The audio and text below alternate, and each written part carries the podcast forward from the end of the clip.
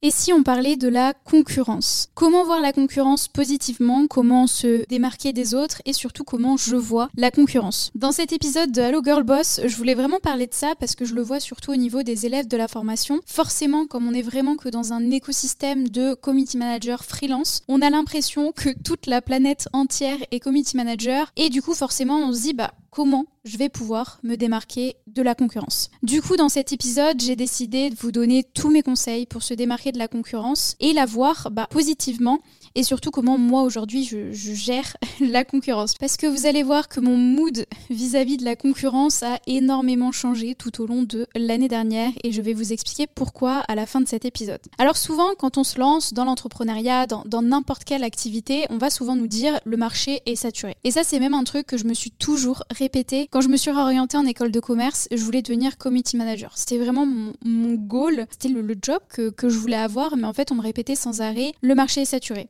c'est saturé, tu vas pas y arriver, c'est saturé. Et en fait, c'est faux. C'est totalement faux et je m'en suis rendu compte à partir du moment où je me suis dit mais attends, c'est quel type de personne qui me dit ça? Est-ce que c'est des entrepreneurs? Est-ce qu'ils sont dans ce marché-là? Non et non. Et en fait, à partir de là, je me suis dit bah ok, on va quand même essayer de se lancer. Et au final, quand j'étais dedans, je me suis rendu compte que non, c'est un marché en plein essor où il y a énormément d'opportunités. Je vous le répète, une entreprise, c'est au moins une opportunité. Aujourd'hui, je crois qu'il y a plus de 3 millions d'entreprises. Et croyez-moi, euh, il n'y a pas 3 millions de community managers. Donc il y a encore des opportunités et c'est la même chose de toute manière pour tous les jobs. Aujourd'hui, il y a plein de nouvelles opportunités qui se créent, tout se digitalise. Depuis la crise sanitaire, bah, les entreprises, elles ont compris qu'il fallait qu'elles soient présentes sur les réseaux sociaux, sur Internet. Elles ont aussi compris d'autres choses qui ont créé des, nouveaux métiers. Je vois de plus en plus de, monteurs de vidéos courtes, de monteurs de vidéos YouTube, des, des media makers plein de choses qui apparaissent au final en fonction de comment le marché évolue. Et je pense qu'aujourd'hui, si on veut être devant cette concurrence-là, il faut se mettre à jour sur les tendances. Par exemple, vous êtes community manager, ça se passe très bien, il y a Instagram qui annonce une nouveauté, les Reels. Il faut vous former aux Reels. Bon, là, c'était il, y a, il y a quelques années maintenant, mais ce que je veux dire, c'est vraiment faites de la veille permanente et n'hésitez pas à investir sur vous. Et, et ça, c'est un des plus beaux cadeaux que vous pouvez vous faire c'est d'investir sur vous, vos compétences. Euh, vous pouvez développer plein d'autres services que vous pouvez faire. Par exemple, bah, je pense notamment au community management. Vous pouvez proposer de la création de contenu, de l'UGC, mais aussi des photos, des vidéos, plein, plein, plein d'autres services qui vont graviter autour de ça, peut-être du SEO. Bien entendu, ça dépend de vous, ce que vous aimez faire, si vous avez des affinités pour d'autres services ou non. Et moi, ce que j'adore, c'est que vraiment, je le vois, la plupart des personnes qui se reconvertissent en community manager, elles ont appris tellement de compétences dans leur expérience passée que ça leur sert au moment où elles vont devenir community manager. Et si bien évidemment vous êtes étudiante et que vous vous lancez, bah, vous avez sûrement appris des choses ou alors vous avez encore bah, de la place pour apprendre et maîtriser de nouvelles compétences. Donc vraiment, quand on vous dit le marché est saturé, non, il y a de la place. Quand on vous dit il y a trop de concurrence, non, c'est faux également. Donc oui, on a l'impression que, que dans ce milieu, il y a plein de gens qui font la même chose. Alors oui, c'est une impression. Même moi, j'ai l'impression d'être entourée de gens qui font pareil que moi, mais au final, c'est juste parce qu'on est dans cet écosystème-là. Aujourd'hui, moi, je suis entourée d'énormément de personnes qui vendent aussi de la formation, et j'ai l'impression qu'il n'existe que ça.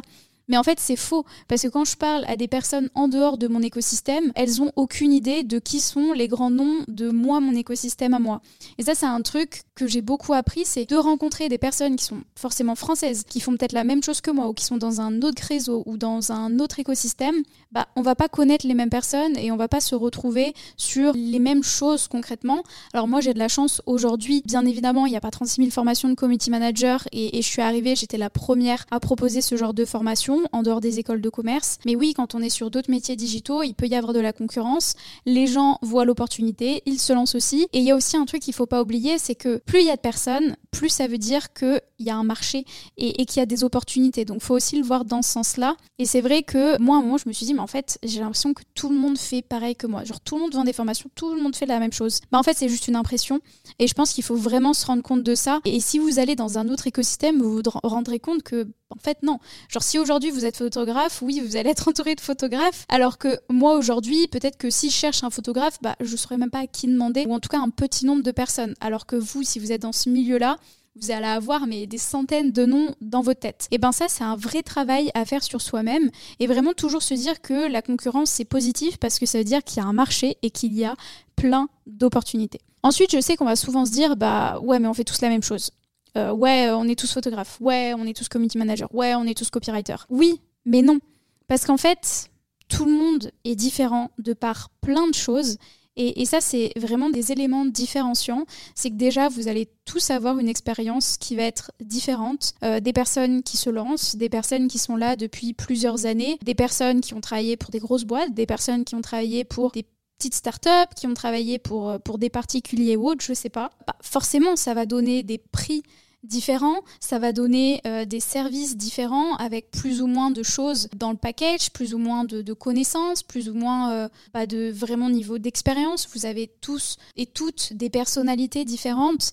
Et, moi, je me rends compte aujourd'hui, quand, quand, je cherche à recruter quelqu'un, oui, euh, si par exemple je cherche une nouvelle personne pour monter mes vidéos, toutes les personnes vont être talentueuses.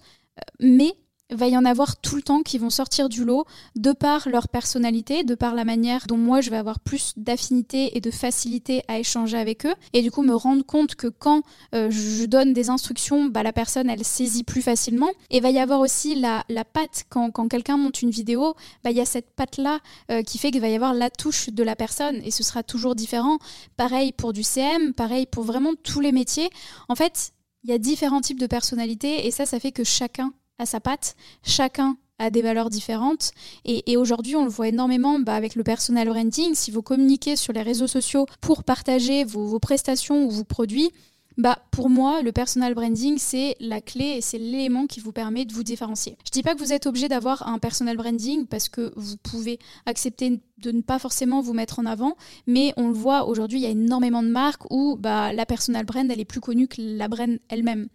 Euh, type par exemple, Rihanna, elle est beaucoup plus connue que sa marque de make-up ou sa marque euh, de lingerie. Ou euh, si on regarde, ça va être la même avec bah, Elon Musk qui a beaucoup plus d'abonnés que Tesla. Et il y en a plein des exemples comme ça. Et vraiment, ce que j'essaie de vous dire, c'est qu'aujourd'hui, c'est vous, l'être que vous êtes, qui vous différencie de toutes ces personnes. C'est vos valeurs, euh, votre positionnement. Par exemple, même si aujourd'hui on prend une marque de bijoux, bah, il y a plein de marques de bijoux sur le marché. Mais en fait, toutes, elles vont se positionner différemment. Et en fait, ça, ça peut se voir par exemple sur une sorte de, diagramme ou euh, de comment dire Enfin, en gros, on peut positionner sur et mapper en gros à plat et prendre différents axes, euh, l'axe de la qualité, l'axe du prix, l'axe euh, peut-être de quel est l'impact écologique. Et il y a plein d'axes comme ça. Et en fait, en fonction des personnes que vous avez en face, bah, elles vont plus ou moins matcher avec ces valeurs-là. Donc clairement, vous êtes votre élément différenciant. C'est comme aujourd'hui, si on regarde, bah, il y a de plus en plus de formations pour devenir community manager sur le marché. Et pourtant, Aujourd'hui, si mes élèves, si, j'allais dire mes filles, parce que j'appelle souvent bah, mes élèves mes filles, mais du coup ça fait un petit peu mac, mais toutes les filles qui rejoignent ma formation, c'est parce qu'elles ont matché avec mes valeurs, avec la personne que je suis aujourd'hui. C'est parce que bah, elles veulent devenir digital nomade, qu'elles veulent être une girl boss, qu'elles veulent entreprendre, qu'elles se reconnaissent dans, mes valeurs. Moi, je suis quelqu'un de, très authentique, de très bienveillante, de très solaire, etc. Et, au final, je me rends compte et je le vois quand on fait des événements en présentiel, je me retrouve dans, chacune des filles qui est présente dans la salle parce qu'elles ont ces mêmes valeurs que moi. Et aujourd'hui, votre personal branding, c'est votre plus grande force. J'en suis la preuve et je m'en rends compte énormément aujourd'hui. Et d'ailleurs, euh, je pense que je ferai un épisode de podcast dédié au personal branding. Mais soyez vous-même, soyez authentique, essayez pas d'être quelqu'un d'autre parce que pour moi aujourd'hui, le plus important, c'est d'être transparent avec qui vous êtes. Et moi aujourd'hui, si j'ai en tout cas je pense, mais j'en suis quand même persuadée, si j'ai cette proximité avec mes élèves et ma communauté, c'est tout simplement parce que je suis moi-même et que je suis transparente et que ça se ressent je pense que, cette sincérité, elle se ressent, surtout que c'est vrai que j'ai commencé avec Instagram et aujourd'hui, bah, forcément, j'ai podcast, j'ai YouTube, j'ai les autres réseaux sociaux. Et, en fait, je pourrais pas être fausse parce que ça ressemblerait pas à, mes valeurs fondamentales. Moi, aujourd'hui, ce qui est important pour moi, c'est vraiment la bienveillance, euh, l'authenticité et tout ce qui va être générosité et, euh, gentillesse.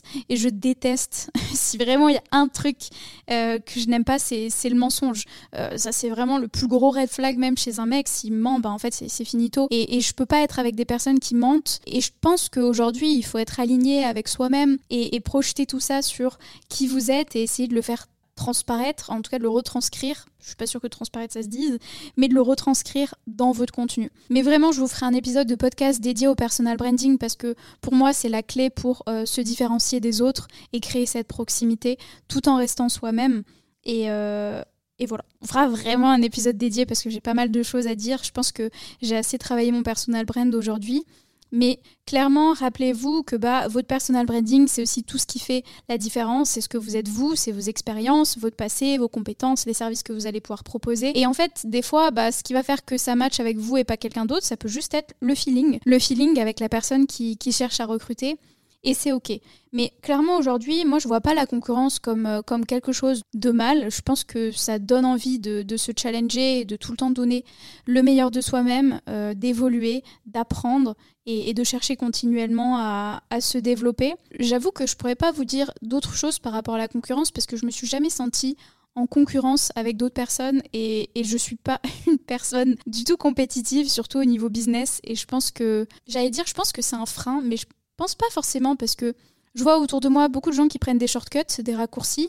Et, justement, moi, je fais mon petit bout de chemin et, je kiffe et je suis alignée avec mes valeurs et avec moi-même. Et je continue d'avancer et de faire les choses qui me tiennent, euh, qui me tiennent à cœur. Maintenant, j'avais envie de terminer sur une petite note parce qu'en réalité, c'est ce qui, moi, m'a poussé à faire ce podcast, c'était de vous parler de comment je vois la concurrence. Et en fait, euh, toute l'année dernière, j'ai dû faire un gros travail sur moi-même parce que j'ai eu des concurrents indirects, jamais directs bien évidemment, mais quand même indirects, qui me copiaient. Et qui pourtant c'était des concurrents indirects, j'étais pas forcément menacée entre guillemets par eux, je ne me comparais pas à eux ou ils me faisaient pas peur, etc.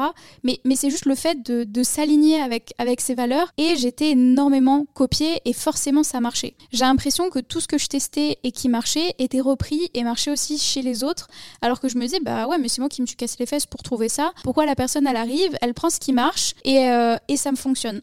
Sachant qu'au début, on me demandait et après, on ne me demandait plus et on reprenait les mêmes choses copier-coller. Ne serait-ce que je me suis dit, est-ce que c'est moi ou, est-ce que la personne a copié-collé sur ce que j'ai fait? Et j'ai vraiment une grosse réflexion par rapport à ça. Et je pense qu'aujourd'hui, je le vois avec un, gros point de vue objectif. Et j'en ai parlé avec mes proches, j'en ai parlé avec mes équipes. Et en fait, je pense qu'aujourd'hui, bah, être le numéro un, c'est quand même un challenge parce qu'il y a ce truc où il faut toujours être euh, devant tout et, tout le temps avoir une longueur d'avance sur, euh, sur les autres. Et aujourd'hui, je suis pas dans ce mood-là de me dire, bah, il y a la compétition, etc. Je fais juste, comme je vous le disais, les, choses qui me tiennent à cœur.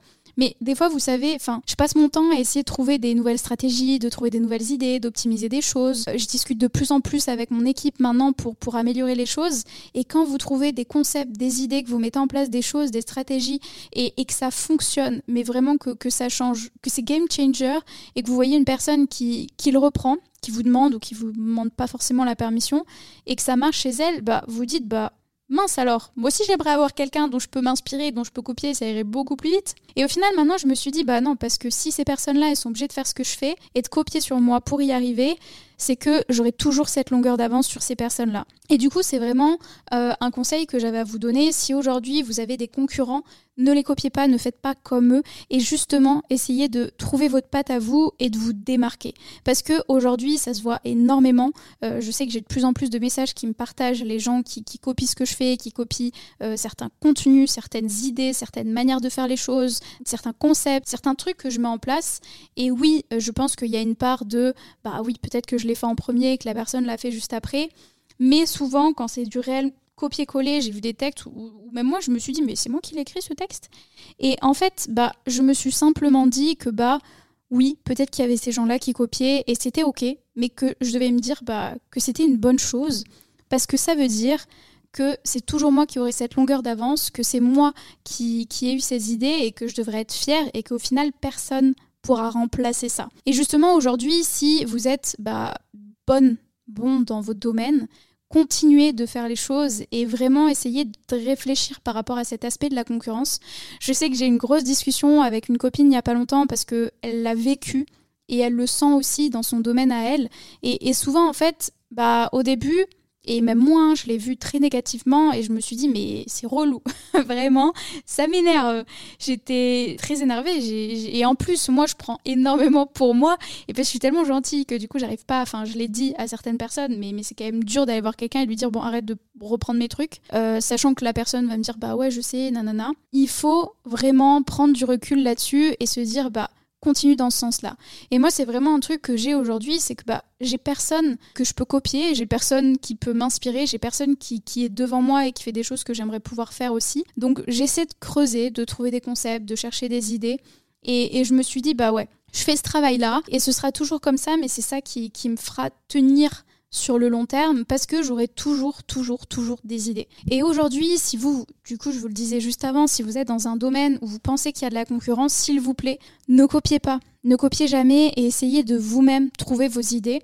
Vous pouvez vous inspirer mais vous ne pouvez pas copier. Euh, moi, ce que j'aime bien faire, c'est de regarder les tendances aux US et de m'inspirer de ces tendances-là. Jamais à les copier parce que clairement, aujourd'hui, bah, la copie, vous n'allez pas vous sentir, euh, enfin, je sais même pas, j'ai jamais copié comme ça sur quelqu'un parce que ça me viendrait même pas à l'idée, mais je trouve ça vraiment pas glorieux. Et je pense qu'aujourd'hui, il faut, il faut réfléchir, il faut essayer, il faut s'inspirer, mais il faut le reprendre à sa manière. Parce que je vous le disais juste avant, on est tous différents et on a tous une manière de voir les choses, on a tous une manière de faire les choses. Et je pense qu'il faut toujours le réadapter et l'adapter à, sa patte, à soi, en fait, à soi-même. C'est ça qui fera la différence. Mais ne copiez pas, inspirez-vous des autres et vraiment voyez la concurrence comme quelque chose de, de positif. Et comme je vous le disais juste avant, pour vous démarquer, il y a plein de manières de le faire, mais vous êtes vous-même votre élément différenciant. On a terminé avec cet épisode de podcast. J'espère qu'il vous a plu et je vous dis à très vite dans un nouvel épisode de Allo Girl Boss.